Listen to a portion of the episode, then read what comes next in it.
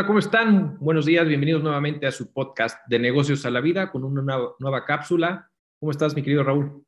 Muy bien, el famoso Don Arthur, ¿cómo has estado? bien, muy bien. Ya estamos en cierre de año, ya, ya estamos en diciembre.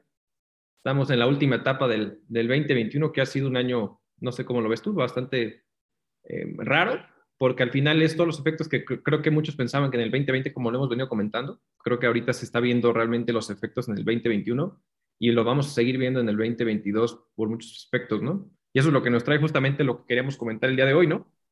Sí, claro, un, año complicado, un año que venimos arrastrando por temas de pandemia, 2020, se repercutió donde se vio más fue 2021 y como dices, vamos a estar todavía arrastrándolo 2022 y esa es la, la inflación, ¿no? Correcto. el, el tema que hoy vamos a estar platicando, porque ha, habido muchos comentarios últimamente sobre, oye, es que la inflación está muy alta, la inflación en México ha superado por arriba del 6%, el gobierno no ha cumplido, pero pocas veces se, nos adentramos a decir, oye, ¿por qué la inflación? ¿Qué deriva de la inflación?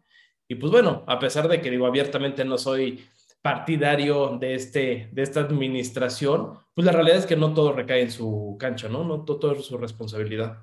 Sí, no, y ahí lo, mencionas bien, o sea, al final creo que uno de los efectos, si bien, y creo que lo ha pasado a muchísimos países en su, en su eh, valoración de cómo pudieran controlar la inflación, en México es, no es la excepción que al final se ha salido eh, incluso por el doble estimado de lo que podría haber estado la inflación, y los bancos centrales de todos los diferentes países creo que han tenido una estimación de este efecto Muchos los han superado, algunos los han triplicado, como es el caso de Brasil, eh, pero creo que Estados Unidos no es la excepción de igual forma. Y entonces, bien, o al final creo que esa independencia de los bancos centrales respecto a los eh, gobiernos o la estructura eh, gubernamental de los diferentes estados o diferentes países ha ayudado de cierta manera a contrarrestar el efecto que al final pues, no se ha podido sostener. Y justamente yo creo que este tema de la inflación, pues es que ahora sí que los que nos siguen, nos escuchan, entiendan que al final la inflación justamente es ese, como ese fenómeno que podemos generar por la subida constante de precios entre bienes y servicios que se pudieran llegar a generar y que se va generando un, tema prolongado del incremento de estos precios y eso es lo que conocemos de cierta manera como inflación.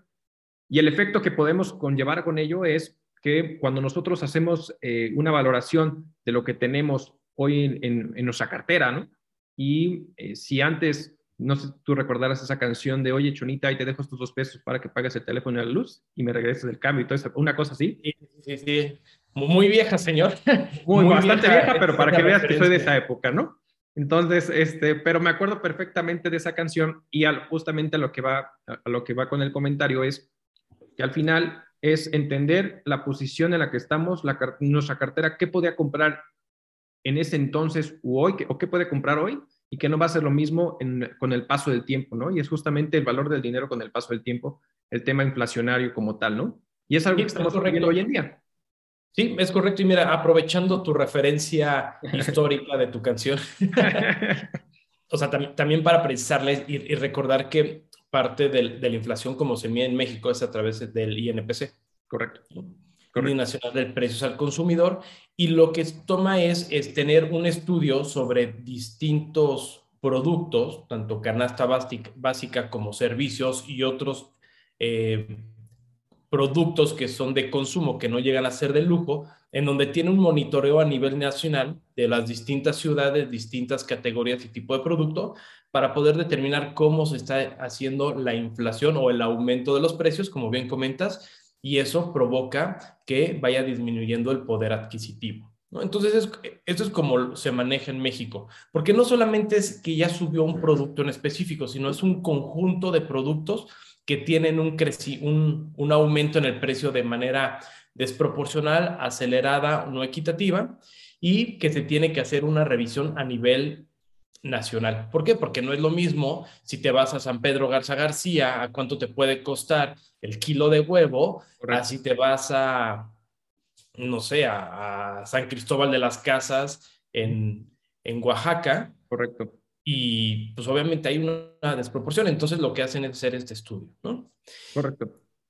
Ahora, partiendo de esto, de hacia dónde o por qué sube, por qué ha subido los precios, ¿no? Tenemos un, bueno, en la actualidad sabemos que siempre va subiendo el precio y, perdón, en la realidad siempre va subiendo el precio y es parte de lo que tú comentabas, cómo va disminuyendo el valor del dinero y cómo se van apreciando las cosas a través del paso. Pero en esta ocasión, en lo que nos tocó vivir, traemos un, un, efecto muy importante, muy considerable y que abarca distintos factores que fue gracias a la pandemia.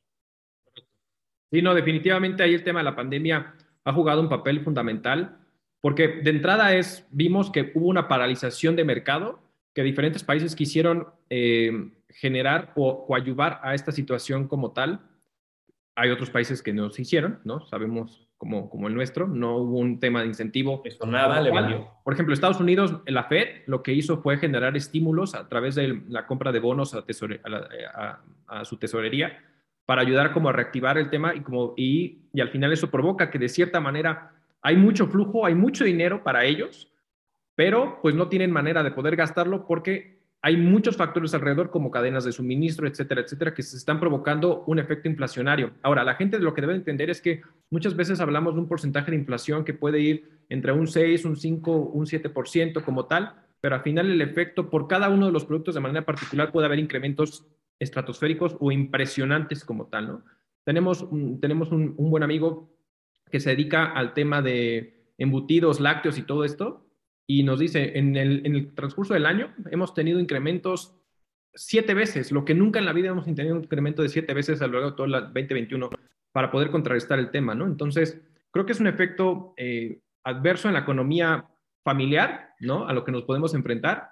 Y, este, y creo que sí es bien importante tener, y yo sugeriría en un momento dado, controlar esos gastos o al final es hacer un análisis interno de cómo estamos posicionados, porque a lo mejor la deuda que podamos llegar a tener nosotros no puede eh, ser, eh, ayudar a contrarrestar el impacto que podemos tener en la economía para poder hacer consumo y que la economía se reactive, ¿no? Correcto, y, y esto se ha reflejado todo en temas de crédito, de consumo, de créditos, hay, hay, hay personas que tienen sus créditos incluso hipotecarios en NUDIs, hay otros que tienen sus créditos por, este, por esa cantidad de salarios o una tasa. Entonces, una tasa variable. Todas estas cosas nos vienen a pegar, ¿no? Y, y, debemos de ser muy conscientes y ser muy sensibles a las señales, no solamente que hay en México, sino que hay que a nivel mundial, ¿no? A nivel mundial tenemos que tener esa sensibilidad de, de saber qué es lo que está pasando afuera, porque no solamente es un tema de control en México, ¿no? Como bien lo dijiste, este gobierno entre muchas cosas que lo caracteriza, una de ellas fue el no realizar una estrategia económica fiscal para proteger a la pandemia, cosa que sí lo hizo Estados Unidos. Por ejemplo, hablas de los fondos, de, la compra de bonos, inyectó más de, más de un trillón de dólares, porque bueno, al final ellos son dueños del dinero, si estás de acuerdo conmigo, ellos lo pueden estar imprimiendo, la deuda es en dólares, todo cae alrededor de ellos porque ellos son el, dueño, son los dueños del dinero pero también no solamente regalaron dinero, sino que también ayudaron a las empresas a dar ese dinero eh, en la cual les apoyaba y les decía, oye, tú te voy a dar aquí un incentivo para que pagues la nómina durante tres meses. Si me compruebas que utilizaste ese dinero para pagar nóminas, no te lo cobro, si no te lo cobro. Entonces, hubo muchas estrategias que ahorita vamos a entrar de manera general si estuvo bien o estuvo mal, pero que ayudaron a la población a mitigar esos primeros eh, problemas relacionados con la inflación, con escasez de producto, con la baja laboral, etcétera. Que yo creo, ahora entrando a, a, las repercusiones que tuvo esta estrategia que arrancó Donald Trump, pues yo creo que son de los principales causantes, ¿no? Ahorita de todo lo que se tiene.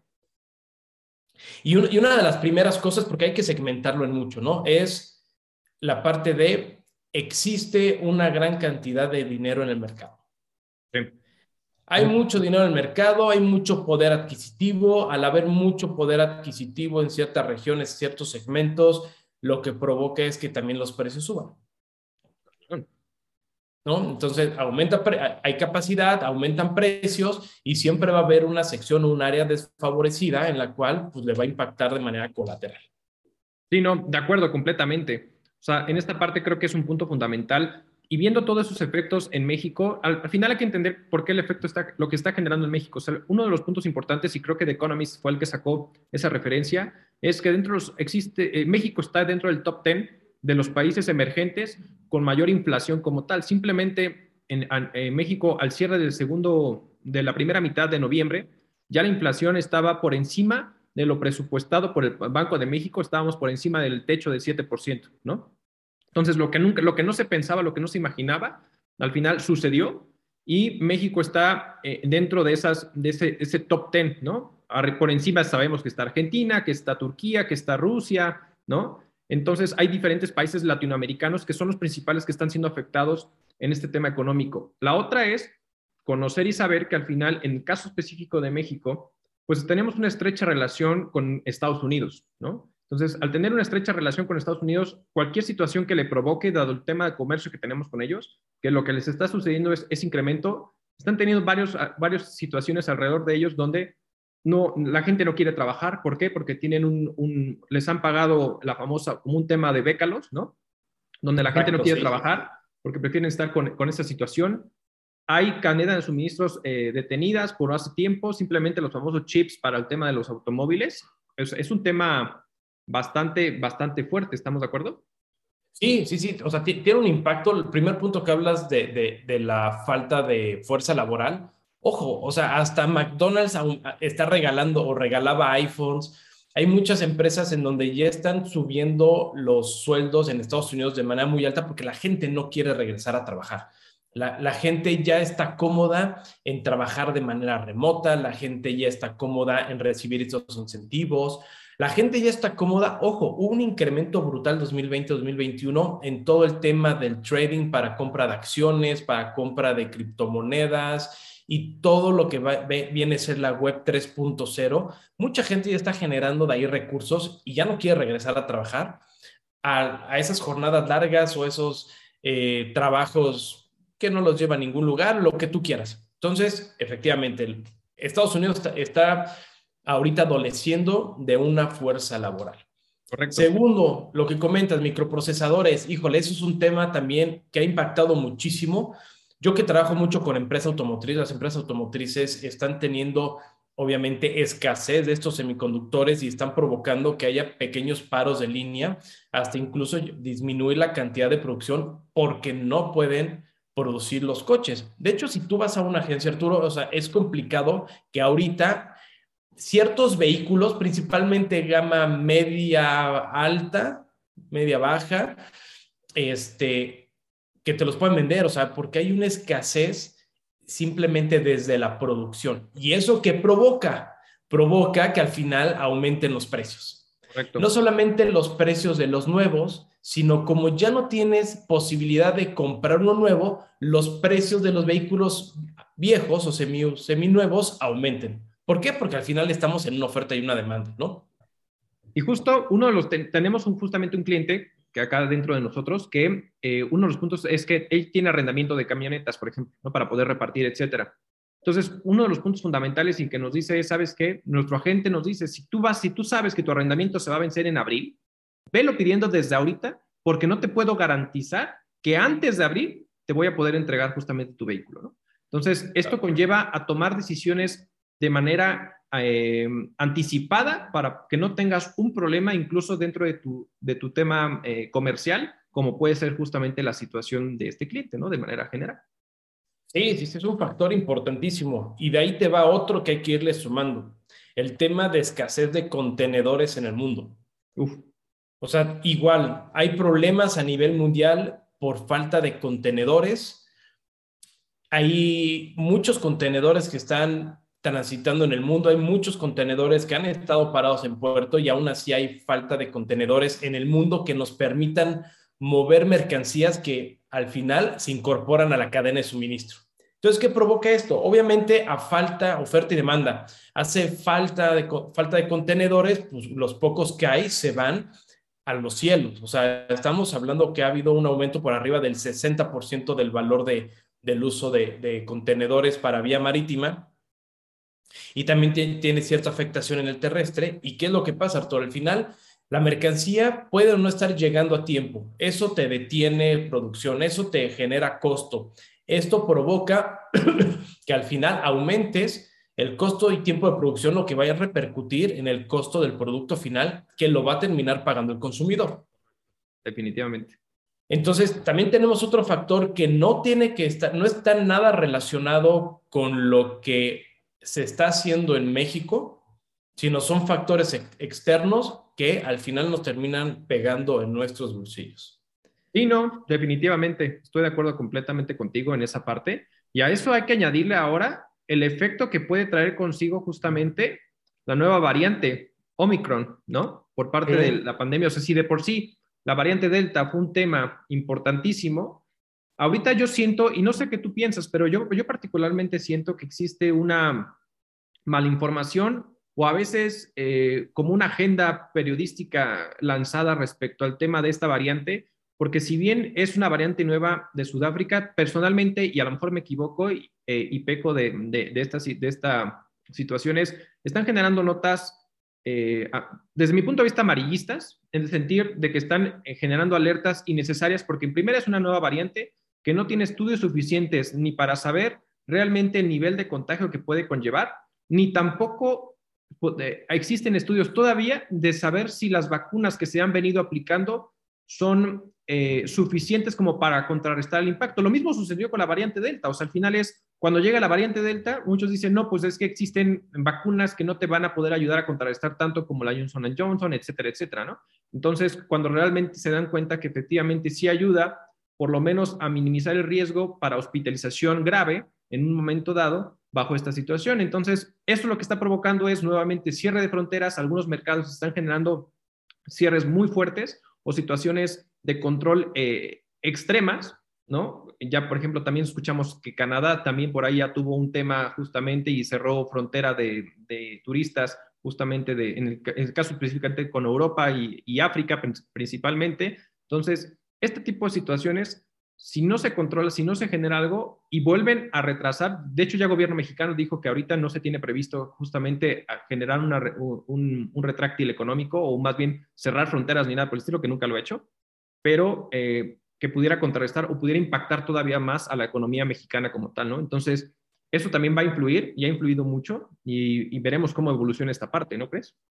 Sí, no, no, es, es, un tema que, que, esperemos que no lleguemos a los niveles de, de hace un año, año y medio, en, lo, en, donde hubo una, esta pandemia sí fue, nos agarró por sorpresa. Creo que ahora estamos preparados y, y sí creo que mucho está tornando el tema amarillista, como bien comentas. No sé si, si de manera exagerada por un tema de protección y evitar que nos caiga una, nuevamente una ola donde se pueda esparcir y, y otra vez hacer un pequeño colapso global, o también por ciertas manipulaciones de información para beneficios de ciertas personas, ¿no? Este, vimos que las bolsas volvieron a caer el, lunes pasado, este, todo el tema de, del exchange cambió, bueno, o, bajó, eh, temas de criptomonedas bajaron y, ahorita está habiendo una recuperación parcial, ¿no? Entonces, sí, hay, sí, que tener cuidado, creo que como bien comentas, hay que estar muy al pendiente, no dejarnos guiar por la primera nota periodística o amarillista que, nos, que nos, se nos presente, ir viendo los distintos factores de cómo va evolucionando. Aparte, aparte de esto, Híjole, e, este es un, punto que sí también lo quiero, lo quiero resaltar porque cuando lo vi me llamó la atención y dije, güey, o sea, esto también va, tiene un impacto directo, conciso con, todo, con toda la cadena y que es que en los últimos 12 meses el precio del barril del petróleo de la OPEP, que sabemos que México está dentro de, de la OPEP, ha aumentado 89.6%. O sea, casi a duplicado su valor en los últimos 12 meses. Y esto a todos nos afecta, porque al final estamos hablando del barril, ¿no? No de los derivados. Pero al tener el barril, ahora sí, de por sí duplica el valor. Transportarlo por todo el desmadre que estamos viendo logístico de, frontera, de fronteras, de operarios logísticos, aumenta el valor. Ahora, una vez que lo tenemos ya en nuestra producción, pues obviamente nos va a aumentar todo la parte de los derivados. Gasolina, diésel, turbocina, plásticos, ciertos este, eh, polímeros, y que al final, Arturo, eso provoca que tu bolsita de pan bimbo aumente, ¿no? Y si aumenta el pan bimbo, te, afecta. Y eso afecta que el día de mañana llegue de la sierra el camioncito para dejar los nopales en una central de abastos o en tu Walmart o la Comer o donde tú quieras. Correcto. No, la verdad es que en esa parte tienes toda la razón. Creo que hay muchos factores que están alrededor y que van a, que, se están viendo y que pueden afectar la economía. Tan es así que incluso este Jerome Powell, el de la, el de la Fed en Estados Unidos, ya se retractó con su término transitorio respecto a que decía es una, una, inflación transitoria y se dio cuenta que efectivamente no, porque ya rebasaron, eh, ya fue mucho tiempo e incluso le está, eh, se está eh, proponiendo que esto se alargue hasta 2022, por lo cual ellos están decidiendo justamente reducir el tema de los estímulos que justamente comentamos, como la compra de bonos, para que al final pudieran tener una contracción en cuanto a flujo sin poderse usar en, en Estados Unidos, ¿no? Por ahí más o menos a mediados de 2022.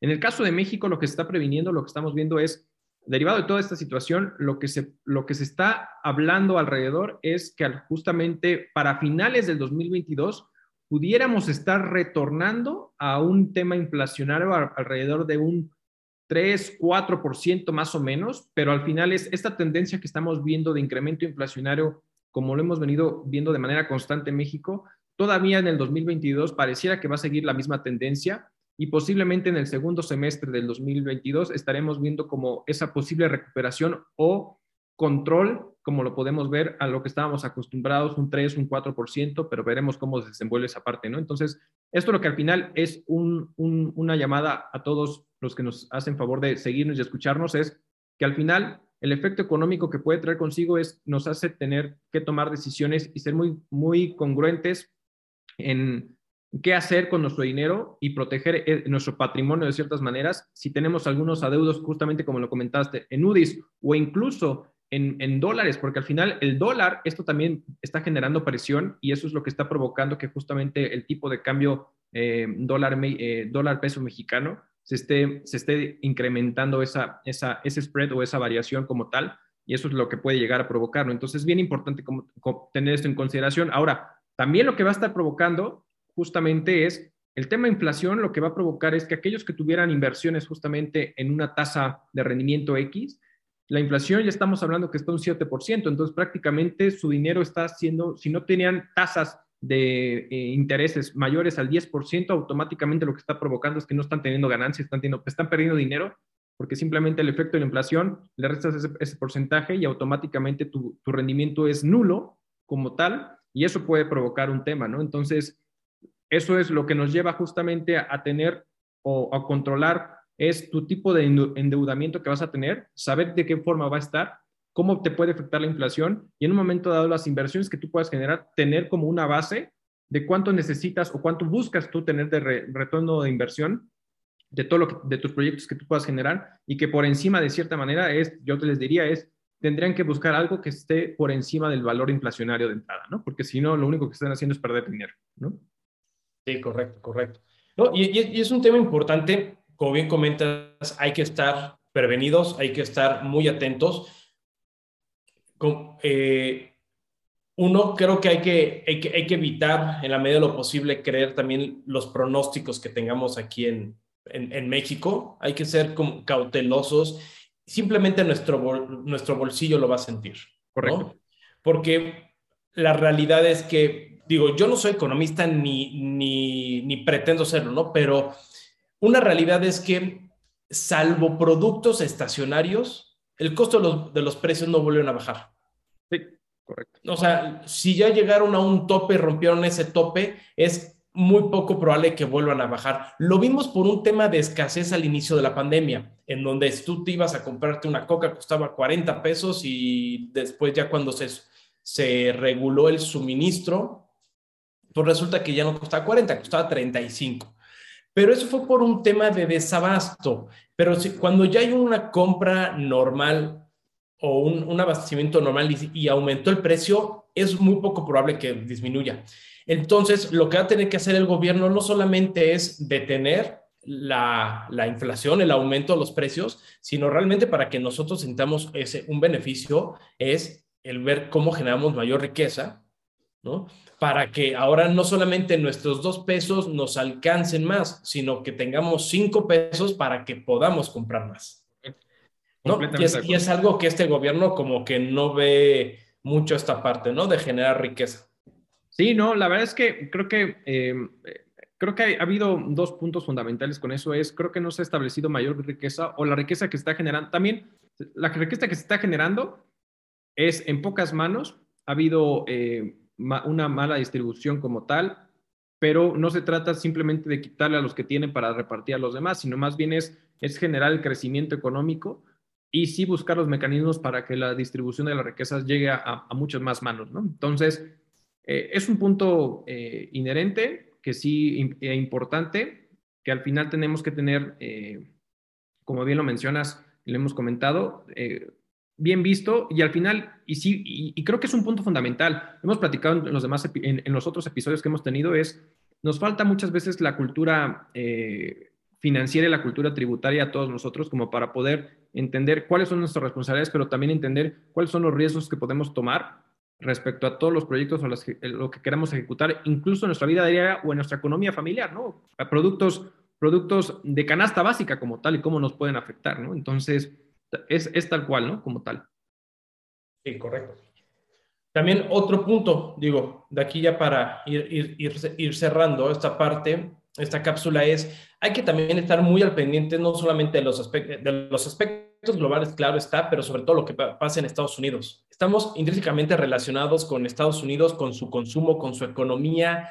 Entonces, hay que tener cuidado cómo están avanzando ellos porque nos va a pegar de algún modo, ya sea porque dejan de comprar, si dejan de comprar, nos dejan de comprar a nosotros, nosotros dejamos de producir, si aumenta el dólar nos afecta a nosotros, distribución, son muchos factores en los cuales estamos muy relacionados con nuestro principal socio comercial y vecino y que nos va a repercutir, ¿no? Entonces también hay que tener cuidado de los aspectos globales, pero también estar sobre todo muy pendientes de cuáles son los pasos que Estados Unidos va a hacer para salir de este bache, ¿no? Porque si el día de mañana dicen, les vamos a quitar el, el incentivo o la ayuda, pues ¿qué va a pasar ahora con todas esas personas que ya no tenían trabajo, que vivían de del Internet, que vivían de los, este, del apoyo, pues va a llegar a haber un colapso porque al final Estados Unidos, pues entre muchas cosas, lo que lo sustenta es el consumo. Si tú le cierras la llave al consumo, que, que hay que ver qué afectación va a tener la economía de Estados Unidos y cómo nos va a pegar como un daño colateral. Sí, ¿no? Y, y el daño colateral, ya sea para bien o para mal, o bueno, más bien, el daño como tal se va a provocar inherentemente, o sea, al final es siempre que sucede algo en Estados Unidos, automáticamente a nosotros nos, nos, pega, pero de manera directa, ¿no? Como tal. Así es, compadre. Desafortunada dependencia. Exactamente. Pues, pues realmente creo que sería todo lo que pudiéramos estar abarcando de manera general ahorita respecto al tema de la inflación. Vamos a ver cómo, cómo avanza, eh, cómo cerramos el año justamente, ¿no? A ver, a ver qué, qué, nos dice el, el segundo la segunda quincena de, noviembre y veremos cómo, cómo se desarrolla en diciembre para ver cuál, cuál vas a salir. Porque ahorita también un punto fundamental es, ya muchos, eh, incluso escuelas educativas, colegios, eh, empresas, empiezan a hacer sus proyecciones, su presupuesto para el 2022 y muchos, la pregunta es, ¿cómo debo de considerarlo, no? El aumento como tal, ¿no? Entonces, al final es un tema, porque luego me decían a mí eh, algunos colegios, ¿sabes qué? Eh, no, no estoy segura de que quiera aumentar el, el, 7, el 8%, porque es un golpe muy, muy fuerte para los papás.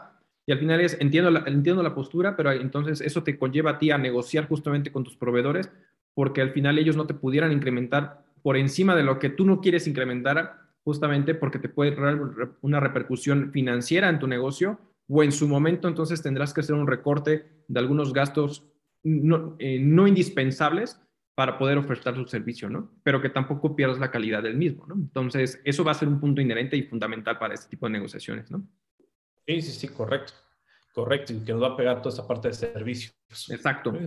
De acuerdo. Pues bueno, pues muchísimas gracias por acompañarnos en esta cápsula sobre la inflación. Escúchenos, estamos en todas las plataformas de audio, estamos también en YouTube. Suscríbanse, denle la campanita, compartan y muchas gracias por seguirnos. Muchas gracias, Raúl, como siempre. No, gracias a ti, Arturo. Gracias a todos por escucharnos. Por favor, compartan, suscríbanse y nos vemos en la siguiente.